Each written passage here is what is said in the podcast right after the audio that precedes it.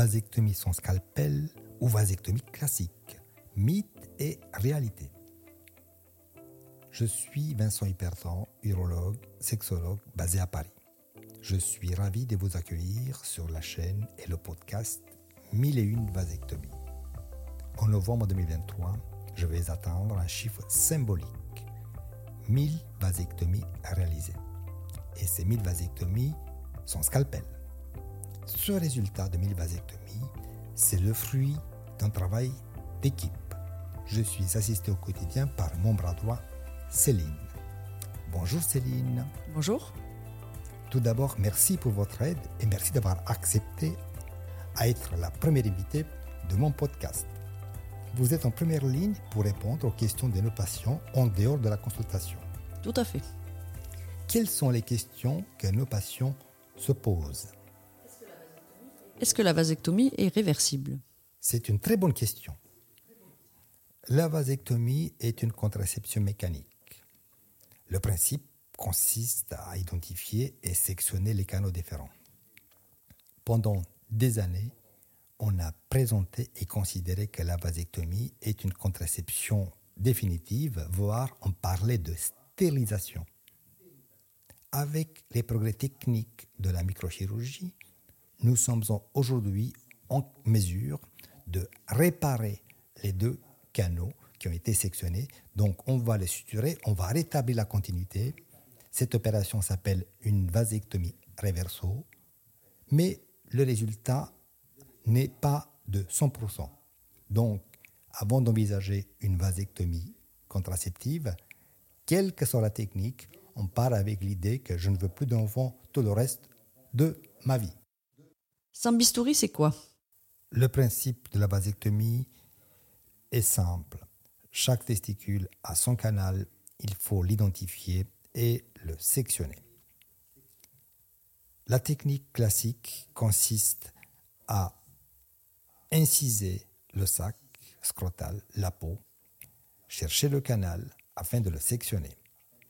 Mais cette chirurgie ouverte crée des complications. Elle est source de saignements et des hématomes, des infections, voire des retards de cicatrisation.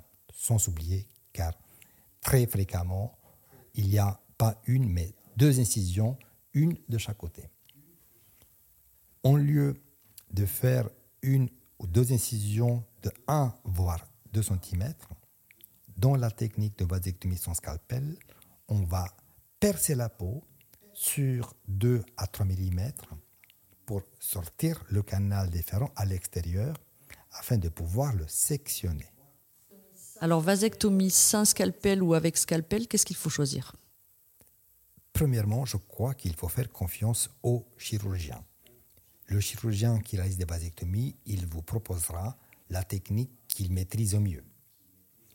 Par contre, dans de très nombreuses études, il a été montré que la vasectomie avec scalpel ou vasectomie chirurgicale a jusqu'à 10 fois plus de complications que dans la vasectomie sans scalpel. Et là, je parle des saignements avec des hématomes, des infections du site opératoire, voire des retards de cicatrisation.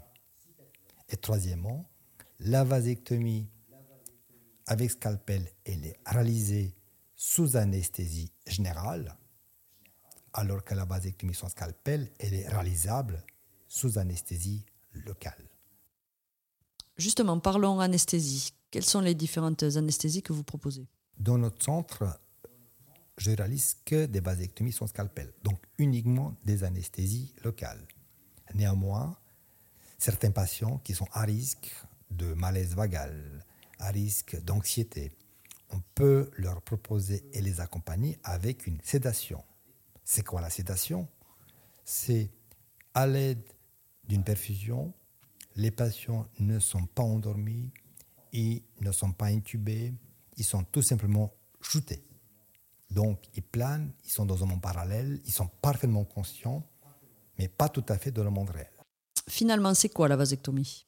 Une fois les canaux différents sortis, il faut procéder à la vasectomie, proprement dite.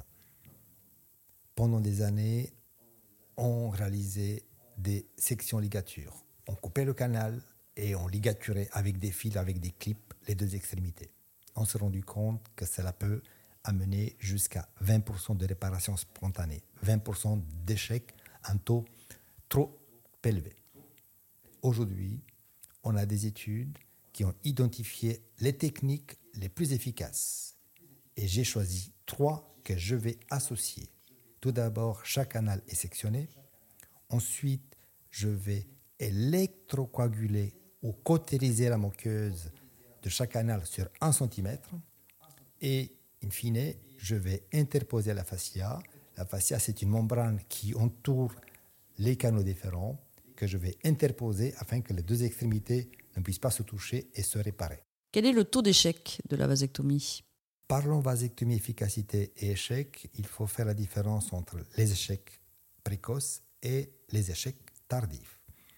Les échecs précoces, il s'agit en réalité d'une réparation spontanée dans les mois qui suivent la vasectomie. Le risque théorique, il est inférieur à 1% pour les techniques d'interruption que j'utilise. De mon expérience, j'ai deux échecs sur 1000 vasectomies. Parlons maintenant des échecs tardifs. Il n'y a pas d'explication logique. Nous ne savons pas comment ces échecs peuvent se produire. Le risque, il se situe quelque part autour de 1 pour 10 000 vasectomies. Si vous souhaitez et vous recherchez une technique de contraception fiable à 100%, alors l'abstinence est pour vous. Est-ce que l'efficacité est immédiate? Contrairement à ce qu'une majorité d'hommes pensent, le lieu de stockage, ce n'est pas le testicule.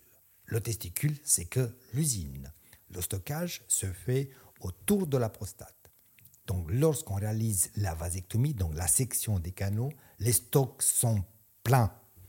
Il faut 30 éjaculations pour évacuer les spermatozoïdes et il faut 3 mois pour être sûr qu'il n'y a pas de recanalisation.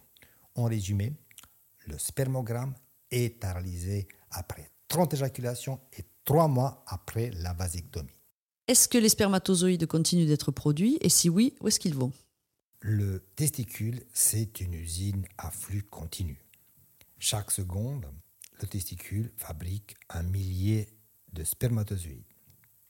Mais ce n'est que le lieu de fabrication, l'usine. Comme les deux canaux sont sectionnés, les spermatozoïdes restent dans le testicule, restent et sont digérés et détruits par le corps au niveau du testicule. C'est un système de recyclage extrêmement performant et efficace. Et contrairement à ce qu'une majorité d'hommes pensent, on n'aura pas le scrotum, un sac qui se remplit de sperme. Ça fait mal une vasectomie?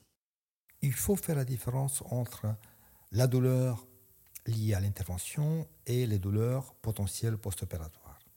Pendant l'intervention, c'est l'anesthésie locale. C'est une picote, voire deux, une de chaque côté. La douleur se situe quelque part entre un vaccin et une prise de sang, donc c'est minime. Évidemment, une fois l'anesthésie en place, il n'y a plus de douleur durant l'intervention. Contrairement à ce que beaucoup d'en pensent, il n'y a pas de réveil douloureux lorsque l'effet anesthésiant se dissipe. On n'est pas dans la chirurgie dentaire. Pour éviter les douleurs, il y a un protocole très strict qui associe un repos, deux cryothérapie et trois jockstrap. Le repos, c'est éviter à ce que le testicule mobilise et qui tire sur la zone qui a été opérée. Donc ça évite les hématomes et les inflammations. La cryothérapie, elle a un effet antidouleur, anti-inflammatoire et anti-saignement on utilise soit les poches bleues ou encore c'est mieux d'utiliser des sachets de petits pois surgelés. Et le jockstrap, c'est un suspensoire qui assure une immobilisation des testicules, c'est comme une attelle, c'est extrêmement efficace pour le post-opératoire. Avec les trois mesures, 80% des patients qui ont bénéficié de cette technique n'ont pas besoin de paracétamol en post-opératoire. Vous parlez de repos, est-ce que je dois rester allongé?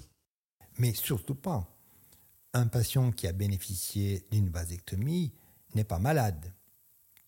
La position assise est suffisante car le testicule est immobile.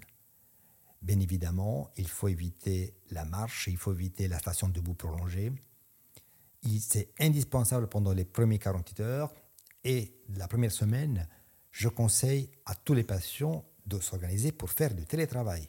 Et quand le télétravail n'est pas possible, dans ces cas-là, on peut discuter un télétravail d'une semaine en post-opératoire.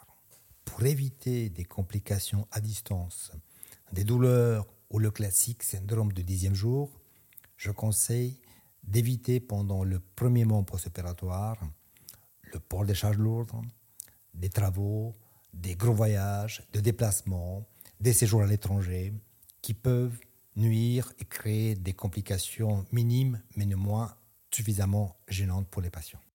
Est-ce que la vasectomie change quelque chose au niveau de la sexualité? C'est une très bonne question, voire une question essentielle question qui est fréquemment posée, même si la plupart des patients ont déjà lu avant la consultation que la vasectomie n'a pas des conséquences en matière de sexualité. Le principe de la vasectomie, je le rappelle, on va sectionner les canaux différents. C'est une contraception 100% mécanique. Le testicule continue à fonctionner normalement. Il fabrique les spermatozoïdes et il fabrique la testostérone. La testostérone est libérée dans le sang. Donc la testostérone est normale, la libido est normale, le désir également. En termes de volume, le volume spermatique qui vient de testicules représente quelque part entre 3 et 5% Donc ça veut dire qu'il n'y a aucune conséquence en matière de volume, en tout cas rien de visible. Tout est comme avant. Donc le plaisir orgastique, c'est-à-dire l'orgasme, est identique. Et bien entendu, il n'y a aucun problème de plaisir, de désir, de libido et d'érection, car ça n'a aucune conséquence de type vasculaire. Donc, en résumé, la vasectomie n'a aucune conséquence néfaste sur la sexualité masculine. Et la sexualité du couple dans tout ça?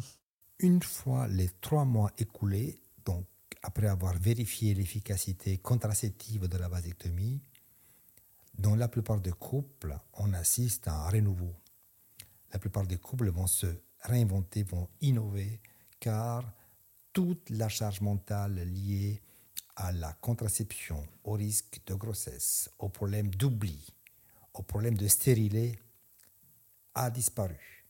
Donc, une espèce de liberté qui permet au couple de partir dans une nouvelle dynamique. Donc, oui, ça a un effet très bénéfique sur la sexualité du couple.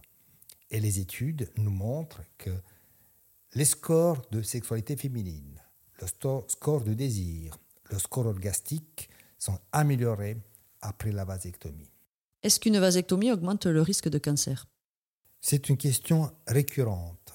On réalise des vasectomies depuis les années 80. Il y a de très nombreuses études, de très nombreuses cohortes des patients qui ont été suivis pour vérifier si oui ou non la vasectomie entraîne un risque de cancer, risque de cancer de la prostate ou bien risque de cancer de testicule. Au vu de ces études, aujourd'hui, on peut l'affirmer avec beaucoup de sérénité qu'il n'y a pas de lien prouvé entre une causalité, vasectomie et cancer, notamment cancer de la prostate. Par contre, ce qui a été montré, c'est que les patients qui ont bénéficié d'une vasectomie vont plus facilement retourner auprès de leur urologue pour un dépistage précoce du cancer. Ce dépistage permet un diagnostic précoce de cancer et donc avec plus de guérison chez les patients qui ont bénéficié des vasectomies par un urologue. Merci Céline, c'était très très intéressant d'aborder avec vous toutes ces questions qui ont été posées par nos patients. Si vous avez des questions supplémentaires, vous pouvez nous contacter par email à l'adresse vasectomie.com et nous allons répondre par un épisode de podcast à vos questions. Et si par contre vous avez pratiqué une vasectomie contraceptive, vous voulez faire part de votre histoire, vous la partagez, je vous propose de nous contacter pour créer une émission dans laquelle vous êtes mon invité pour que ces histoires fantastiques et fabuleuses sur la vasectomie puissent revenir, qu'on partage avec le plus de gens, car en 2023, il est grand temps que la vasectomie devienne une contraception parmi les autres, comme en France comme dans d'autres pays, notamment Canada et le Québec. Et si vous trouvez ce podcast intéressant, je vous demande de le partager avec trois personnes de votre choix, trois amis qui pourraient être potentiellement intéressés. Je vous dis à bientôt sur Million Vasectomie. Ciao